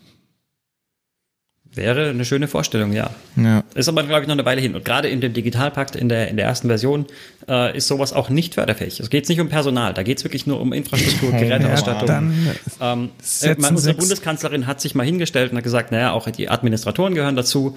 Ähm, aber es gab tatsächlich also auch in der Politik wilde äh, Vermutung oder ja, Vorschläge, was man da noch machen könnte. Irgendeiner, ich meine, das war aus Bayern ein Politiker, hat auch mal vorgeschlagen, ja, man könnte ja da irgendwie eine AG draus machen und die Schüler das administrieren lassen. Sehr gut, ja. Genau. Kann man machen, Auch muss mit personenbezogenen Daten einmal Slow Clap. Was ist Genau. das also denn? es geht, es geht viel drunter und drüber in diesem Bereich in der Schule, glaube ich, so wie ich das zumindest von außen beurteilen kann. Und Corona hat daran leider nicht besonders viel geändert. Ähm, Aber ja, das, also wär, das, das ist doch aber die Chance. Also ich glaube doch tatsächlich, dass, also wenn jetzt mal die Attention auf ein funktionierendes digitales System gelegt wurde, dann in der Corona-Zeit. Also sowohl an den Unis als auch an den Schulen. Das ist richtig. Der Punkt ist nur, wir hatten es vorhin schon, die Mühlen im öffentlichen Dienst sind nicht die schleunigsten. Ähm, es passiert einfach sehr viel parallel und, und was da jetzt stattgefunden hat im, im letzten halben Jahr, das kann man, glaube ich, nicht online äh, lernen nennen, sondern eigentlich mehr Emergency Remote Teaching, wenn man so möchte. Ja, es das ist, finde ich, ein sehr Hals über gutes- Kopf sehr schnell Emergency gehen. Remote Teaching, sehr Ja. guter Begriff, ja. ja, finde ich Ja, sehr ist gut. nicht von mir, ist nicht von mir, äh, müsste ich auch nochmal raussuchen, wo genau der herkommt. Ähm, ja, aber das ist tatsächlich einfach so Sachen. Es sind noch ein paar Sachen gut gelaufen, ne? soweit ich informiert bin, hat das Kultusministerium hier in Baden-Württemberg allen Schulen, die das gebraucht haben, zum Beispiel ein Learning Management System zur Verfügung gestellt, relativ unkompliziert ähm, und zentral gehostet. Krass. Ähm, also es gingen schon ein paar Dinge ganz gut, äh, aber beileibe oder bei weitem nicht alle. Und äh, obwohl das jetzt so akut äh, gebrannt hat während Corona und auch weiterhin schwierig bleibt, glaube ich nicht, dass jetzt diese Corona-Krise im Bildungssektor der große Treiber sein wird, äh, sondern es ist vielmehr ein Weckruf. Also irgendwie der Ja. Wink mit dem ganzen Zaun, wenn man so möchte. Das, was passieren muss, das wird jetzt allen klar. Es sickert überall durch. Es ist, liegt einfach auf der Hand dass in den letzten Jahren da irgendwie viel kaputt gespart wurde, viel verpasst wurde. Ähm, und ich glaube, dass der Digitalpakt dann eigentlich doch eine ganz gute Möglichkeit ist, irgendwie die Weichen mittel- bis langfristig zu stellen. Ja, also was ich da noch anbringen wollte, ist tatsächlich hier bei uns äh, in der Realschule in Pfaffenhofen wurden jetzt auch, also habe ich von einem Von einem Schüler haben wir es ja genau von einem. Schüler, der dort, ähm, der dort lernt, ähm, wird tatsächlich auch für jeden Schüler jetzt ein iPad ähm, besorgt. Das äh, soll jetzt passieren. Und ich habe jetzt gelernt, die nächste Frage ist dann, ja, hat die Schule überhaupt die Infrastruktur dafür? Hat die Schule die Lernkonzepte? Hat die Schule die Software, um damit sinnvoll zu arbeiten? Also als ich noch auf der Realschule war, war es so, dass wir im Grunde ein System hatten, also von den normalen Rechnern im IT-Unterricht hatten wir Rechner, mit denen man halt einfach äh, CMD und dann konnte ich Shutdown minus I machen und äh, jeden Rechner in der Schule einfach runterfahren. Okay. Also wirklich schön. jeden. Ich konnte auch einfach den Rechner vom Lehrer runterfahren. Das also heißt, du hast, positiv, mit iPads geht das nicht. ja. das heißt, du hast das Thema IT-Security schon in der Realschule gelernt. Ja, mega, voll gut. Also es ist halt, es ist halt wirklich lachhaft. So sowas nicht zu restricten, verstehe ich nicht. Vor allem auf einem, also das geht auf einem Windows-Rechner. Natürlich, aber es hat halt niemand gemacht. Das hat der Mathematiklehrer, der verhaftet wird, ITG zu unterrichten, der hat es irgendwann mal am Feierabend irgendwie eingestellt und war froh, dass irgendwie auf jedem Bildschirm ein Windows-Logo kommt. Ja. Wer Und weiß noch, was halt- ITG bedeutet? Ja, ich hatte noch ITG. Nee, ich, ich, weiß- ich weiß tatsächlich wofür stand das? Informationstechnische Grundausbildung, glaube ich. Grundausbildung Grundausbildung, okay. ja, oder Grundlagen. Wir mussten damals Excel-Tabellen Grund- abtippen. Ja, genau, das mussten wir auch machen. Und ich konnte Großartig. dann, ich hatte dann eine Eins bekommen, weil ich in der Lage war, die Excel-Tabelle farblich zu formatieren. Krass. Wow. Mega. Ja. Geil. Ja, bei uns ist es schon ein bisschen advanceder. Also wir lernen auch tatsächlich ein bisschen Programmieren, Visual Basic und so, äh, auch Excel-Umgang und etc. CAD auch. Ähm, so ein bisschen technisches Zeichen. Muss bei Zeichnen. der Audi-Hochburg so sein. Ähm, aber sonst, also das ist halt, die haben halt selber auch alle keine Ahnung. Ich habe die alle hier, ich habe mal den Unterricht gemacht für einen Lehrer, weil ich das besser konnte als der. Also und dann, da weiß man halt schon, was IT-Lehrer können müssen auf einer Realschule und die dienen dann auch nicht als Sysadmin. Also sorry, aber das ist so meine Opinion, zumindest meine Erfahrung. Stimmt, das stimmt, Also im Hinblick, auf, im, Hinblick, Im Hinblick auf, die sind dann Sysadmin und so, das ist halt eine Erfahrung, stimme ich dir zu, dass das nicht sinnvoll ist. im Hinblick auf, dass du mal Unterricht gemacht hast für deine Klasse, weil du es halt konntest, würde ich sagen, das ist doch eigentlich cool. Ja, das stimmt schon. Ne, weil da hatten doch deine, deine Schüler, Mitschülerinnen und Schüler eigentlich sehr viel von, weil es aus erster Hand kam. Es war viel authentischer. Das hat wahrscheinlich allen viel mehr Spaß gemacht, als vom, vom Lehrer oder von der Lehrerin das erklärt zu bekommen. Ja, das ich stimmt. würde es auch nicht als Defizit betrachten. Aber nee, ist es würde ich jetzt so, nicht. David, würdest du sagen, dass, dass die Lehrer alle keinen Bock haben, sich damit zu beschäftigen, dass die lieber bis ans Ende ihrer Tage mit, mit staubigen Büchern unterm Arm und den Arbeitsblättern, die schon vor 20 Jahren geil waren, in den Unterricht kommen? Ja und nein. Also ich hatte tatsächlich in meiner Schulzeit, die jetzt aber auch schon äh, so prädigitale Zeiten, in prädigitalen Zeiten stattgefunden hat. Ich hatte so einen Lehrer, der kam mit, äh, wenn, wenn man da aktuelle Zahlen im Geografieunterricht erklärt bekommen hat, dann waren die aus den späten 70ern, frühen 80ern so gefühlt. ähm, aber jetzt bezogen auf die ganze Digitalisierung, es gibt schon sehr viele Lehrer und Lehrerinnen, die da Bock drauf haben und die das richtig gut machen wollen und das dann auch entsprechend gestalten. Ähm, ja, also man, man braucht da nur mal auf Twitter den Hashtag Twitter-Lehrerzimmer oder kurz Twilz, also TWLZ, ähm, genau, eingeben. Ähm, es gibt da, es gibt da schon viele. Jetzt ist natürlich Twitter ist auf gar keinen Fall repräsentativ irgendwie. Es ist nur eine Speerspitze, aber es, es sind einige da, es werden mehr. Die sind gerade über Twitter dann auch sehr gut vernetzt. Das heißt, die tauschen sich aus und das ist ja, äh, glaube ich, eines der größten einer der größten Vorteile, den diese sozialen Medien mit sich bringen. Und gerade im Bildungssektor ist es, glaube ich, sehr, sehr viel wert, wenn man, wenn man sich da auf den Weg machen möchte, wenn man da einfach reinschaut und sich ja an der Community aktiv beteiligt. Ähm, natürlich ist es erstmal viel Aufwand, da irgendwie Unterrichtskonzepte auf digital zu münzen, ne, weil man sollte tunlichst die Finger davon lassen, das einfach nur eins zu eins zu übertragen. Ähm, sondern man muss sich schon Gedanken machen, wie man denn jetzt tatsächlich diese neuen Technologien sinnvoll äh, einbringt und nutzt. Ne, weil ähm, das, da gab es mal einen schönen Vortrag vom, vom Axel Krommer, der ist von der Uni Erlangen Nürnberg, nee Quatsch, doch Friedrich Alexander von der ja, V, der Erlangen Nürnberg. Nürnberg, Erlangen, ähm, Erlangen Nürnberg, irgendwie sowas. Genau. Ähm, der hat äh, da einen schönen Vergleich gezogen, ähm, nämlich der hat gesagt, wenn man, wenn man jetzt digitale Medien irgendwie einfach nur nutzt, um das, was man vorher gemacht hat, besser zu erreichen, dann ist es so ähnlich wie wenn du jeden Morgen mit dem Fahrrad zum Bäcker fährst. Das funktioniert, ist cool. Äh, und auf einmal kriegst du einen Helikopter hingestellt. Du wirst mit dem Helikopter nicht, also du kannst natürlich damit zum Bäcker fliegen, äh, aber du hast davon eigentlich nichts. Ja? Ist, das, ist das vielleicht genau die gleiche Analogy wie wenn du einen Scheißprozess digitalisierst? Hast du einen digitalen Scheißprozess? Ja, genau. Das äh, schlägt in die gleiche Kerbe, ja. ja. ja. Genau, aber das, das zeigt so ein bisschen äh, einfach diese, diese, ja, diesen Fehlschluss, der bei vielen Leuten im Kopf ist, dass ähm, man einfach nur irgendwie irgendwas Digitales in seinen Unterricht oder in seinen Bildungskontext einbringen muss und dann wird es auf einmal besser. Ähm, weil, weil so ist es nicht. Man, die, diese neuen Medien, wenn, wenn, man sie dann noch neu nennen darf, ähm, ermöglichen einfach, also die eröffnen eine völlig neue Dimension des Lehrens und Lernens. Äh, und das muss man erstmal durchsteigen und das ist nicht ganz einfach, weil das einfach auch viel mit, ähm, ja, mit drüber nachdenken zu tun hat und man muss sich einfach umstellen. Das ist einfach, es ist was völlig anderes. Ja, aber das, das ist nicht mehr wie vorher. Das, eine Perspektive wäre ja da dann zu sagen, man versucht es erstmal das Digitale als Ergänzung zum Bestehenden einzusetzen und es dann Schritt für Schritt zu verfeinern und, und damit immer besser zu werden. Also eine Freundin von mir als Lehrerin, die würde zum Beispiel, die, die hat angefangen, Kahoots im Unterricht zu machen.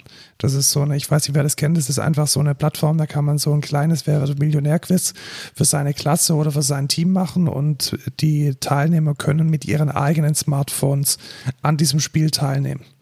Und ich glaube, sowas braucht es. Also, dass man anfängt, die, die Digitalisierung nicht als anstatt zu sehen, sondern erstmal als ein Addendum, als eine Ergänzung und dann Schritt für Schritt die Dinge, die funktionieren, mit in die tägliche Routine aufnimmt. Genau, das kann man machen. Äh, da gibt es auch ein Modell, was das beschreibt, den Prozess, den du jetzt äh, genannt hast. Das ist das sogenannte SAMR-Modell. Ähm, da geht es eben auch darum, dass man in der ersten Stufe S das Ganze erstmal substituiert. Ähm, dann A ist, glaube ich, augmentieren, äh, also anreichern. Mhm. Ähm, SAM ich, ich krieg's nicht mehr auf die Reihe ad, hoc. Äh, aber das wird, je nachdem, mit wem man sich unterhält, auch nur noch als Modell äh, gesehen, dass diese Prozesse beschreibt und mhm. diese Prozesse aber nicht gestalten lässt. Äh, und solche Quizzes einbinden, das ist sicherlich motivational ganz interessant, ähm, weil man da die Schülerinnen und Schüler einfach wieder kriegt und sagt, okay, jetzt könnt ihr mal euer Smartphone hier im Unterricht benutzen. Ähm, aber es ist weit davon entfernt, tatsächlich diese digitalen Medien ähm, für inhaltliche Zwecke zu nutzen. Ja, das, das ist erstmal nur, ich mache halt ein Quiz. Ja, das könnte ich auch machen, indem ich sage, heb doch bitte die Hand bei der Antwort, die richtig ist. Ja, richtig. Ja, und also ist nicht böse gemeint. Das ja, ist, es ist, es ist, sicherlich ein es ist auf jeden Fall Schritt, nur ein kleiner Teil. Genau, also. jetzt wo du das sagst, ich denke da zum Beispiel auch daran nach, äh, Inhalte aus den digitalen, aus dieser digitalen Flut zu extrahieren, ist zum Beispiel eine ganz starke Aufgabe, die im Berufsleben einen immer wieder begegnet. Und das in der Schule mal zu üben, indem man irgendwie drei, drei Sätze aus der Biografie von Johann Sebastian Bach mal extrahieren muss, wenn man da erschlagen wird von einer Textwüste mit, mit 5000 Absätzen, wäre vielleicht mehr Digitalisierung als tatsächlich mit dem Handy an einem Quiz teilzunehmen. Richtig, genau. Also das, das hattet ihr auch in der letzten Folge gesagt. Ähm, bringt euren Kids den Umgang mit digitalen Medien bei ja. äh, und das beinhaltet genau das. Ne? Also wird auch häufig unter dem Stichwort Medienkompetenz zusammengefasst. Ähm, und das unterschreibe ich voll und ganz. Also das ist ein Punkt, den ich euch jetzt nicht ankreide zur letzten Folge. Uh, sehr gut. äh, sondern das ist, glaube ich, genau das, worauf es ankommt. Aber auch da muss man wieder sehen, ähm, das leistet die Schule im Moment noch nicht vollumfänglich. Ähm, und Eltern können das auch nicht alle. Ja, also das stimmt. auch wieder, wenn, wenn beide Eltern in der Familie voll berufstätig sind und das Kind nachmittags in den Hort geht äh, und im Hort digitale Medien halt irgendwie verboten sind oder kein Thema sind, wo sollen die Kinder das dann lernen, wenn nicht zu Hause, weil keine Zeit ja, ist? Ne? Oder wenn der, Zeit ist, dann ich man die Zeit zu Hause anders, als immer nur mit den Kindern zu Hause am Handy zu hängen. Ich bin das perfekte Beispiel. Ich war im Hort aber ich habe trotzdem digitale Medien gekonnt, weil ich den ganzen Tag sonst gezockt habe. das ist war das, eine, gemacht. war das eine, eine, sinnvolle Medienkompetenz? Naja, also ich habe sehr viel über äh, Informatik gelernt tatsächlich. Also ich meine, jetzt bin ich, ne? also ja, Informatiker, äh, ganz schön, aber das ist natürlich jetzt auch ein Einzelfall. Also das ist natürlich nicht immer so, vor allem wenn man jetzt eher, also ich war schon eher nicht so sozial unterwegs, sondern habe halt dann vorm PC gehockt und habe ich mit meinen Online-Freunden getroffen, habe dann mit denen irgendwas gemacht, anstatt jetzt irgendwie rauszugehen oder so. Und das sieht man jetzt auch häufiger natürlich in der Jugend, aber das ist natürlich auch kein Normalfall, würde ich mal behaupten. Ja. Vor allem, weil auch viele sich zum Beispiel zum Zocken kein PC leisten können, sondern dem Spiel da, äh, dem, dem Kind dann eine Spielkonsole vor äh, vors Gesicht klatschen und da steigert man auch nicht zwingend die Medienkompetenz. Also so eine PS2 nicht. Das ist ein geschlossenes System, das, da kann man. Das hat ja nichts mit nichts mit einem iPad oder einem einem, äh, einem PC zu tun. Ja. Das ist nochmal ja, was ganz also ich, anderes. Ich glaube, ich glaube, diese Medienkompetenz, und das passiert in manchen Schulen leider auch, ähm, die kannst du nur im, im ja, Anführungszeichen echten Leben lernen. Ne? Also ja. wenn ich mir jetzt anschaue, dass in, in einem Schulnetzwerk ähm, natürlich äh, verschiedene Webseiten geblockt sind oder sowas, das hat sicher seinen Sinn und seine Berechtigung an vielen Stellen. Ähm, aber letzten Endes haben die Schülerinnen und Schüler dadurch dann nicht mehr den Zugriff auf das Internet, wie es ist. Ja, und das, das heißt, stimmt. sie können eigentlich gar nicht den, Unter den Umgang damit lernen, weil sie ja das echte Internet so gesehen gar nicht kennenlernen oder nicht kennenlernen können sogar. Ja, und dann ähm, sind, kommen sie mit ihren Smartphones ähm, in den, ins LTE-Netz und wir sind auf sich allein gestellt. Und ich glaube, dieses, diese, diesen Gap, den gilt es zu schließen.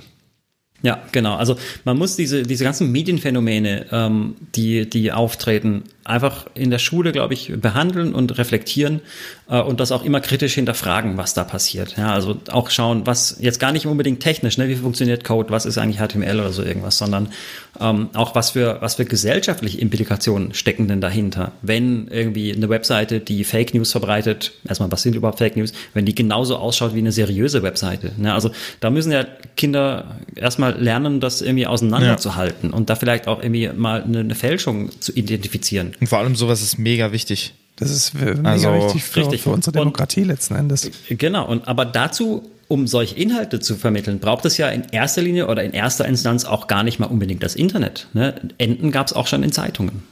Also mhm. Falschmeldungen oder ne, die waren dann vielleicht anders motiviert, ja, weil es vielleicht wirklich irgendwie ein Fehler unterlaufen ist. Inzwischen gibt es Menschen, die das mit böser Absicht tun. Ähm, aber vom Prinzip her ist es doch immer noch sehr ähnlich. Ja. ja und da muss man einfach dran anknüpfen und drauf aufbauen. Ähm, und wie gesagt, die Schule leistet das im Moment sicherlich an einigen Stellen, aber noch nicht vollumfänglich. Ähm, und die Elternhäuser sind damit teilweise überfordert, weil ich, ich kenne viele Leute, die das selbst auch nicht so drauf haben. Ja, also ja. ich glaube, da sind wir drei jetzt da sehr privilegiert an der Stelle. Ähm, Denke ich auch. Aber so wie wir ticken halt nicht alle. Ne? Also ich selber, ich würde mich auch so ein bisschen als Wahlnerd bezeichnen und ich habe vorhin auch schon gesagt mit, mit äh, iOS-Kram und sowas als Early Adopter. Ich habe mir irgendwann mal geschworen, äh, als ich meine erste Apple Watch gekauft habe, habe ich gesagt, ich will eigentlich bei diesem neuen Gadget-Technik-Scheiß immer vorne mit dabei sein, dass ich den Überblick behalte. Ja, und letzten ist es dieser Überblick, der es mir erlaubt, diese Kompetenzen und das Wissen auch weiterzugeben. Ja, das mache ich aber freiwillig aus eigenem Interesse heraus und, ja. und deswegen kann ich davon profitieren. Das machen nicht alle, das können gar nicht alle. Und das, das, da muss die Schule dann einfach diese Lücke füllen, wenn sie denn besteht, glaube ich. Hm, und muss da auch sind wir dran, aber es ist noch nicht fertig. genau, Lied. muss dann auch die Unterstützung letzten Endes liefern. Also das kommt offensichtlich, das kann nicht nur intrinsisch kommen, das muss auch über, über eine, eine Medienkompetenz, die, die von außen aufgezwungen wird, ich sage jetzt mal einfach dieses Wort, muss die dann stattfinden. Ja.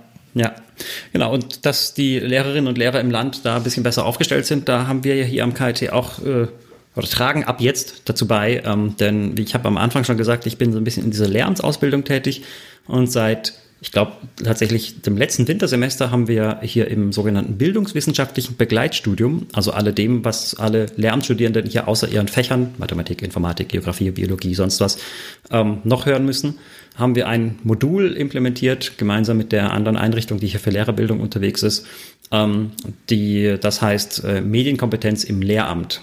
Ähm, und da gibt es äh, einige Seminare, eins davon darf ich halten, und in dem behandle ich genau dieses so Lehren und Lernen unter den Bedingungen von Digitalisierung und, Achtung, neues Wort, Digitalität.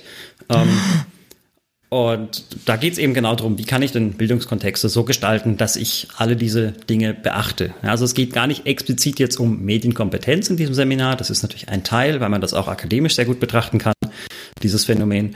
Ähm, aber es geht so generell darum, was, was mache ich denn jetzt mit diesem neuen Zeug in meinem Unterricht? Wie kann ich das nutzen? Ist das sinnvoll einzusetzen? Und wenn ja, wie? Klingt sehr spannend. Wenn ich jetzt zum Beispiel in Bayern bin und nicht in Baden-Württemberg, kann ich die Materialien mir im Internet anschauen?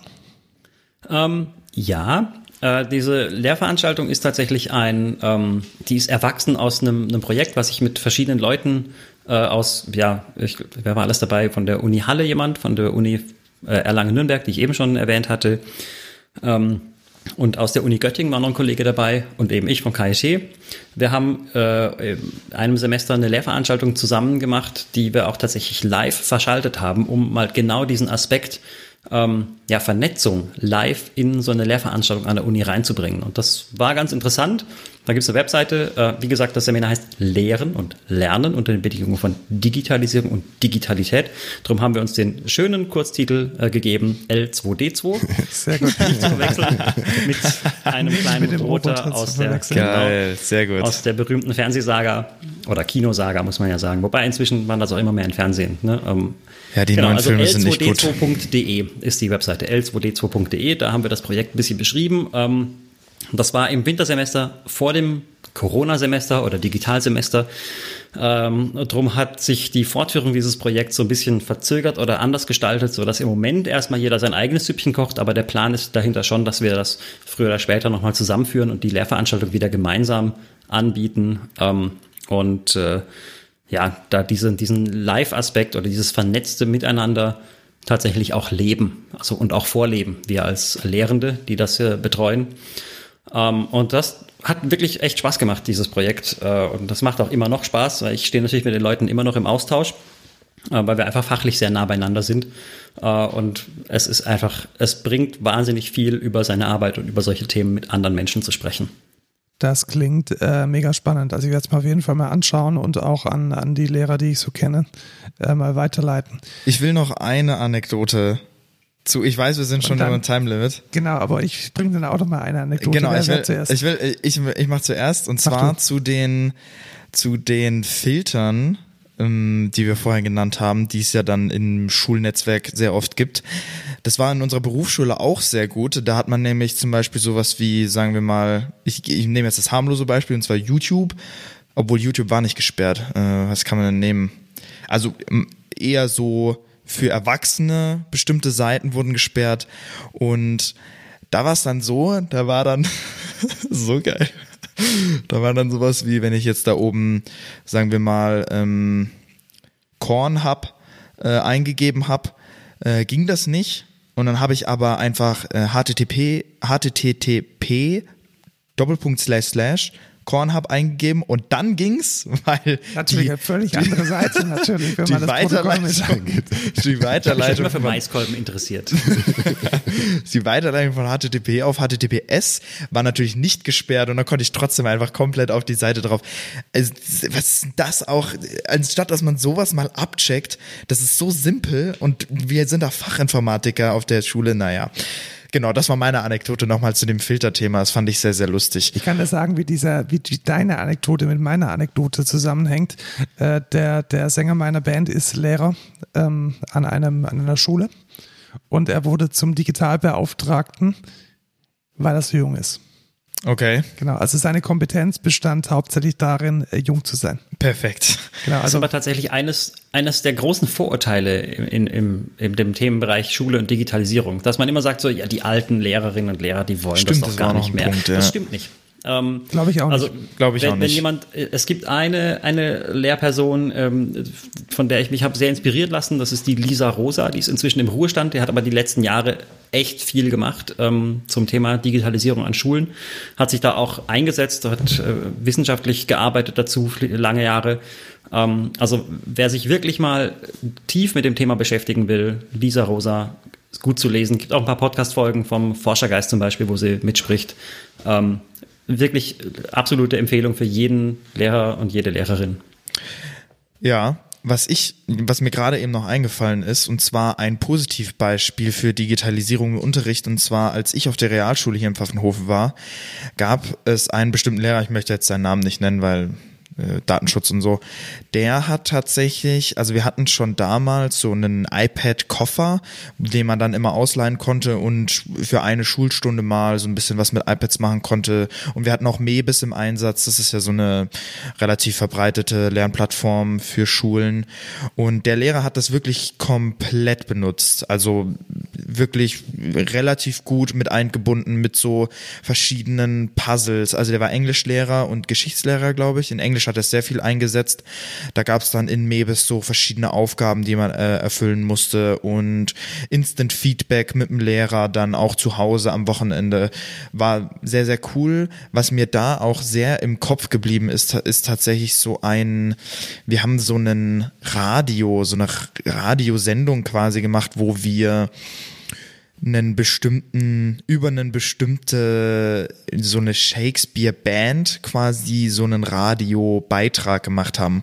Und da durften wir auch zu Hause quasi so Audioclips so einspielen mit so, was weiß ich, da kommt dann irgendwie, wir haben wir haben es so gemacht, wir haben den Song Radioactive genommen und haben dann gesagt so Radioactive und dann kam halt so die, der Beitrag von uns und es war halt, das war echt cool, weil das war digital, das war mega cool. Wir konnten dann per per E-Mail die einschicken und dann wurde das halt in der Klasse vorgespielt und alleine, dass du dich jetzt dran erinnerst, zeigt, wie wichtig Ja, es ist. Ähm, diese Dinge kreativ einzusetzen Ja. und mit anderen Konzepten als mit Arbeitsblättern, die als PDF-Dateien im WhatsApp verschickt werden, die Kids zu kriegen. Ja, tatsächlich, das war auch irgendwie in der siebten, achten Klasse oder so. Also ist schon ein Stück her. Und ich erinnere mich halt noch mega dran, weil das war einfach Ja. voll cool. Ich bin gerade geschockt, dass es in deiner siebten Klasse schon iPads gab. Ich ja, doch.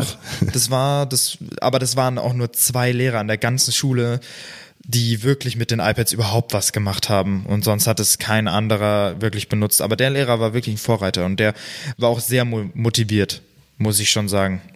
Also Das vielen erste Dank iPad an kam den. 2010 raus, oder? Ja, ich glaube auch irgendwie so alt. 2010, 2011. Boah, keine Ahnung. Ja.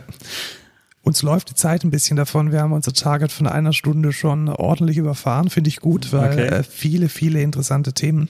Ja. Ähm, ich würde sagen, wir biegen mal ein zum, zum Code der Woche. Da hast du einen Tipp für uns, David, denn du codest jetzt auch seit einigen Tagen. Ja, Coden würde ich es noch nicht nennen, ähm, aber ich möchte es mir ein bisschen beibringen. Und ich habe mir dafür Hilfe geholt von einer kleinen ähm, App für mein Handy, für mein iPhone. ich weiß nicht, ob es sie auch für Android gibt, die App, äh, die heißt Mimo, M-I-M-O. Ähm, und das ist im Grunde so eine kleine App, die, die einem sehr spielerisch in sehr, sehr kleinen Häppchen das Coden beibringt. Ähm, ich habe das so ein bisschen äh, aus dem Bedürfnis herausgetan, dass ich so gerade digitale Webanwendungen, die ich in meiner Lehre einsetze, gerne besser verstehen würde. Gibt's und auch für vielleicht Android? auch sehr schön. ähm, und vielleicht auch äh, zukünftig irgendwann mal bestimmte Tools, gerade was Open Source ist, irgendwie selber mal anpassen möchte. Ähm, und da ich selber nie offiziell oder formal Coden gelernt habe, habe ich gedacht, es wird mal Zeit. Und da das Ganze halt in der App funktioniert, ist es auch ein bisschen gamifiziert. Und ich habe jetzt einen Streak seit, ich glaube, 125 oder 126 Tagen. Das ist, also ich bin da echt dabei und es ist manchmal cheatig so ein bisschen, weil ich das halt so fünf vor zwölf mache und dann mache ich um fünf nach zwölf für den nächsten Tag schon. Ah. Und da kommt man schon ganz gut hin, aber ja, es ist, es ist cool, weil man halt einfach bei der Stange bleibt und, und sich tatsächlich ein bisschen ähm, ja, in die Materie einarbeitet und nicht so das eine oder andere habe ich auch schon gelernt, von daher.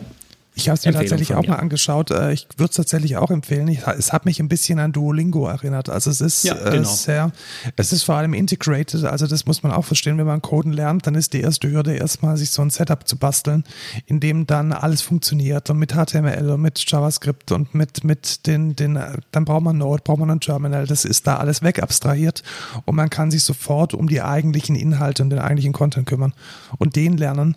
Und das ist eigentlich definitiv ein, ein guter Tipp um da mal ein bisschen warm zu werden mit, ja, ich sage jetzt mal ganz allgemein Web-Technologien, die man da gut lernen kann. Tatsächlich ja, aber also für alle Leute, die mega Noobs sind im, für Informatik und Coden, würde ich es auch sehr empfehlen, weil wir haben ja ein paar tatsächlich, die auch zuhören, die jetzt sich auch nicht so krass mit ich Informatik. Ich kann mir jetzt auch vorstellen, dass das ähm, für, für alle, die bei uns ganz neu anfangen, eine super gute Einstellung ja, Sache ist. Du hast so für die wieder einen, einen, einen Phos, Phos-Prakti. Ja, genau. Der, den werde ich dann damit mal, vielleicht kann ich den ja motivieren, dann kann er direkt die App benutzen.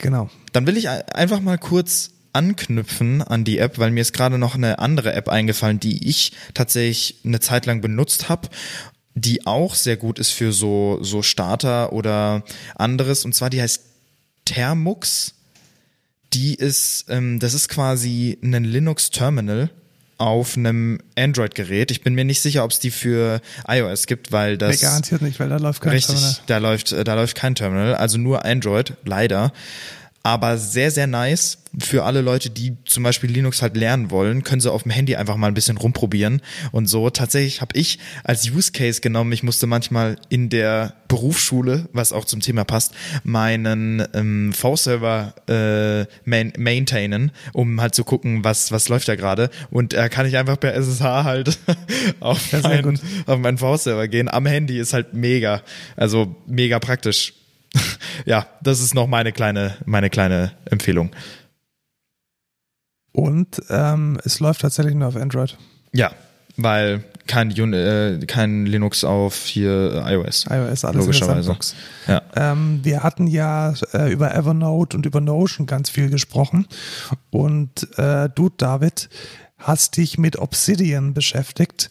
Und ich habe gerade vorhin tatsächlich gemerkt, ich hatte das mal installiert und auch mal so eine Testnotiz angelegt, bin aber nicht darüber hinweggekommen, da eine einzige Test-Markdown anzulegen. Was, was ist denn Obsidian und was ist die Idee dahinter? Ähm, Obsidian ist äh, im Grunde, ja, wenn man so möchte, ein Verwaltungstool für Markdown-Dateien auf meiner Festplatte. Ähm, das Schöne ist, also Markdown ist so diese Auszeichnungssprache, für, mit der man mit Plain Text HTML generieren kann. Ähm, und ich bin nach langem Hin und Her überlegen dazu übergegangen, dass ich gesagt habe, ich will meine Notizen in Markdown schreiben, weil das das maximal, also meiner Ansicht nach maximal offenes Format ist. Das kann man Korrekt, leicht ja. in alle anderen Apps äh, oder Formate übertragen. Äh, ja, außer Evernote. austauschbar.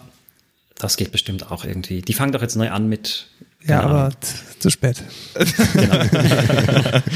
ähm, genau, also darum bin ich auf Markdown gekommen und Obsidian fand ich deshalb attraktiv, ähm, weil es äh, in, in, der App, in dem Editor die Möglichkeit gibt, quasi beliebig viele ähm, Panes aufzumachen, also Notizen nebeneinander anzeigen zu lassen.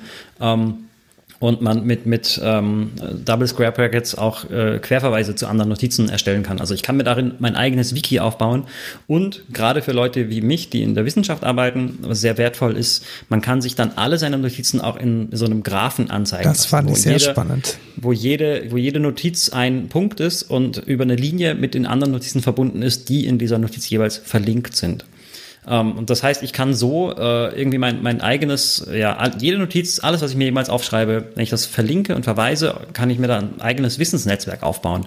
Ähm, und ich, ich hatte schon immer so ein bisschen den, den Plan oder die Idee, dass ich gerne quasi alles das, was ich zum Beispiel für meine Doktorarbeit lese und notiere, dass ich das irgendwie externalisieren kann, weil wirklich im Kopf behalten kann man es ja dann am Ende doch nicht. Ähm, und wenn ich das halt in einem Tool aufschreibe, was irgendwie proprietär ist oder sowas, finde ich das Zeug am Ende auch nicht mehr.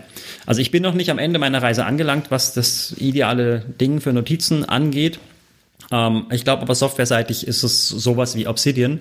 Jetzt muss ich nur noch für mich dran arbeiten, wie ich dann mit Verschlagwortung und Verlinkungen äh, ja, umgehen will, äh, um das möglichst sinnvoll zu gestalten. Sehr spannendes Tool auf jeden Fall. Also ich kann es nur empfehlen an alle, die mit, also man muss schon sagen, man muss wissen, wie Markdown funktioniert und man muss da ein bisschen fit sein. Also wenn man jetzt äh, noch nie ähm, mit Texteditoren gearbeitet hat, ist es ein bisschen eine große Lernkurve.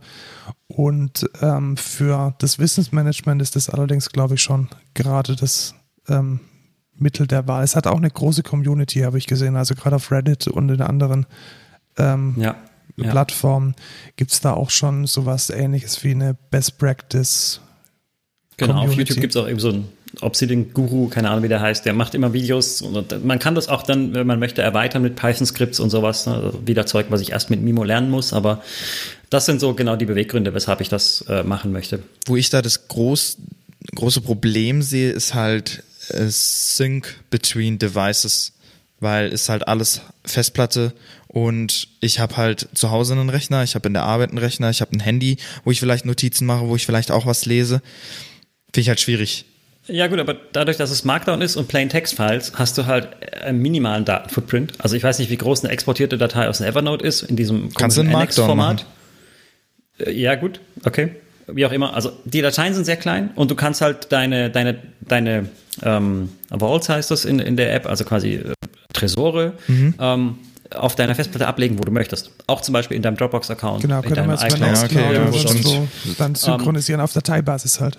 Genau, was, was mich noch ein bisschen annervt, ähm, was aber zumindest long-term in, in, in der Roadmap von Obsidian drin ist, ähm, ist, dass es noch keinen richtigen Mobile-Client gibt. Also es gibt eine Handvoll ja. Apps, die, die Markdown supporten auf iOS äh, und iPadOS, aber die wenigsten davon beherrschen ähm, dieses Backlinking, also dass ich unterhalb, äh, zwischen den Notizen verlinken kann.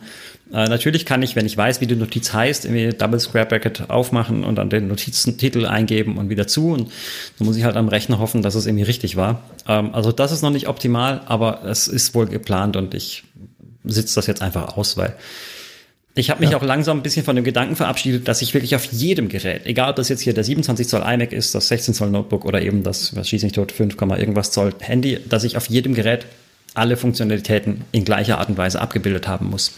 Ähm, und von daher, solange ich am Handy nur Schnellnotizen aufmache und diese eine Notiz, die ich schnell gemacht habe, am Rechner wieder finde, um sie eben in mein Netzwerk einzugliedern, kann ich damit leben. Ja. Klingt gut. Äh, wir verlinken das Tool in den Show Notes. Man kann sich auch ganz easy mit Broadcast installieren, habe ich auch gemacht. Funktioniert. Dann gab es einen Big Brother Award für eine wichtige Person in der Bildung, nämlich unsere allerliebste Bildungsministerin in Baden-Württemberg, die Frau Eisenmann. Was ist ein Big Brother Award?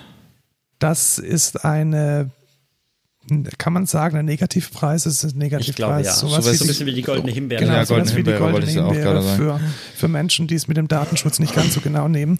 Wofür hat sie die denn bekommen, David? Ah, um, jetzt check ich's als Bildungsplattform für baden-württembergische Schulen äh, Microsoft 365 durchbringen. Big Brother Ja, das war diese unsägliche Sendung jetzt, jetzt verstehe in den 2000er Jahren. Doch, das, äh, ich kenne Big Brother, aber jetzt verstehe ich Datenschutz, Big Brother, weil alles. Ja, genau. Ja. Und genau. Also auf der Webseite der Big Brother Awards steht äh, über die Big Brother Awards. Die Big Brother Awards prämieren Datensünder in Wirtschaft und Politik und wurden deshalb von bla bla bla. Ja, okay, so verstehe, genannt. verstehe. Genau. Äh, ja, also in, hier in Baden-Württemberg ist, wird im Moment heiß diskutiert, ähm, inwiefern das rechtlich zulässig wäre, Microsoft Office oder Microsoft 365 für Schulen einzusetzen. Ähm, wenn wir jetzt lange über Datenschutz reden, sind wir, glaube ich, noch die halbe Nacht beschäftigt. Ja. Ähm, aber es gibt einfach, also lest, ich glaube, wir verlinken die, die Ja, ja, Laudatio äh, in den Show Notes. Ähm, dann kann sich da jeder selber ein Bild machen. Man muss allerdings auch dazu sagen, ähm, dass hier in Baden-Württemberg, was digitale Bildungsplattformen für Schulen angeht, wir etwas gebrandmarkt sind, weil da einfach schon ein paar Projekte mit vielen Millionen Euro die, gegen die Wand gelaufen sind. Ähm, ja, und man muss einfach schauen, wie es jetzt weitergeht. Ja, ich hoffe tatsächlich, dass diese Hasso-Plattner Bildungscloud, dass die irgendwann mal so toll wird, dass sie gut funktioniert für alle, die sie haben. Wobei auch die, soweit ich weiß, im Grunde nur ein bisschen aufgebautes Moodle ist. Ja, tatsächlich. Also, Also, ne, vielleicht sollte sich da auch da wirklich mal, mal so, kann da nicht mal so eine Gruppe von Open Source Enthusiasten mal anfangen, was zu bauen. das wäre schön, ja. Projekt 576, das wir starten. Ähm, Ja, genau. wir sind, wir sind jetzt auch schon am Ende unserer Sendung angelangt. Das ist die längste, Die längste Folge, Code oder? Culture Podcast Folge aller Zeiten und das äh, zu Recht. Ja, aber sehr viele Themen, Genau, sehr nicht interessant. Nur, nicht nur, weil der Gast aus Karlsruhe kommt, der Hauptstadt ist rechts, Danke. sondern auch, Was? weil es mega interessiert. Ja, natürlich. Okay. Das ist Allgemeinwissen nur für Karlsruhe, glaube ich. Ja, ich, ich, ich glaube auch, ich glaube, Karlsruhe bildet sich da mega viel drauf ein und den Rest der Welt interessiert es einfach überhaupt nicht. Was meinst du? Zumindest nicht Pfaffenhofen. Ja, genau. Also Ja, in, genau. in Karlsruhe ist das äh, Bundesverfassungsgericht und die Ach so, das meinst du. Ja, okay, Generalbundesanwaltschaft. verstehe. Ja, Genau, doch, das habe ich schon mitgekriegt. Das hast du mir ganz oft gesagt. Genau. Voll interessant und so. Ja, du hast das äh, BVG sogar schon mal gesehen. Ja, genau. Wir sind dran vorbeigegangen. Ja. Rein durften wir nicht. Dann Nee. wären wir, glaube ich, erschossen worden oder so. Ja, zumindest nicht nachts. Macht Ja, man, okay. glaube ich, nicht da nee, reingehen. Nee, Das nee. machen nur betrunkene, betrunkene ähm, ähm, Studentenverbindungsmenschen. Genau, dann verabschieden wir doch. Genau, Ähm, verabschieden wir uns. Vielen, vielen Dank an äh, David. Es war wirklich sehr spannend und ich glaube, wir hätten noch für zehn weitere Folgen genug Themen. Ja. Ähm, Ich habe deshalb, meine Telefonnummer. genau, der, der winkt mit dem Zaunpfahl. ähm, Wir haben deine Studio-Link-ID. Dann rufen wir dich einfach nochmal an. wir packen alle Links, wo man dich findet, auf Twitter, auf YouTube und auf, du bloggst auch, äh, in unsere bisschen, Shownotes. Äh, klickt, klickt durch und ähm, folgt David auf den Kanälen, folgt uns auf unseren Kanälen. David, der Doktorand. Genau, zum Beispiel auf YouTube. Und ähm, Voll geil, wenn ihr wissen wollt, wie man, äh, wie man die vier Arten der Kommunikation oder nach Schulz von vier, vier, genau. Oh Gott, ja. Ähm, Ja. Mega geiles Video. Gibt's Tatsächlich. auch nochmal in der kurzen Version. Neu und In gekürzt. 4K. In 4K. In 4K. Mit 60 Bildern Mit- pro Sekunde. Wow. Da habe ich mich Alter. nicht lumpen lassen. Ja, sehr gut. Krass. Sehr gut. Und es wurde auch mit, mit äh, Tausenden von Views belohnt. Ja, das war tatsächlich so der Grund, weshalb ich irgendwie Bildung digital mache, glaube ich. Weil ich da bei dem Video gemerkt habe, so hoppla, irgendwie mit Wissensinhalte vermitteln digital, da geht wirklich Voll was. geil. Funktioniert ja. was, ja. Ja, so, so baut sich ja auch der Simple Club hier auf, mit äh, allen möglichen Unterrichtsthemen irgendwelche Videos zu machen und dann müssen die Lehrer keinen Unterricht mehr machen, sondern einfach die Videos an und dann haben sie auch fertig. Dann Ja, über das Thema sprechen wir dann ein andermal. genau, in diesem Wie gut Sinne. das wäre. Tschüss, nein, Lukas. nein, nein, nein, nein. Wir müssen noch Werbung machen, Werbung für, Markus. für wen denn? Ja, für uns. Achso, für uns, ja, ja, genau. Wer, ja, natürlich. Wer, dann, dann ganz schnell, wer, wer in, in den, Azubis 2021, Praxissemester, Sommersemester 21 und Wintersemester 21 können euch bewerben. excentra.de. Außerdem Slash Karriere. äh, Slash Karriere. Außerdem sind wir auf Twitter, Mail für Feedback bereit und richtig geil. Da, da aber antworten wir dann auch in der nächsten Folge und äh, erwähnen unseren Namen. Ciao, Markus. Tschüss, Lukas. Tschüss, David. Tschüss, Markus. Tschüss, Lukas. Ciao. Geil.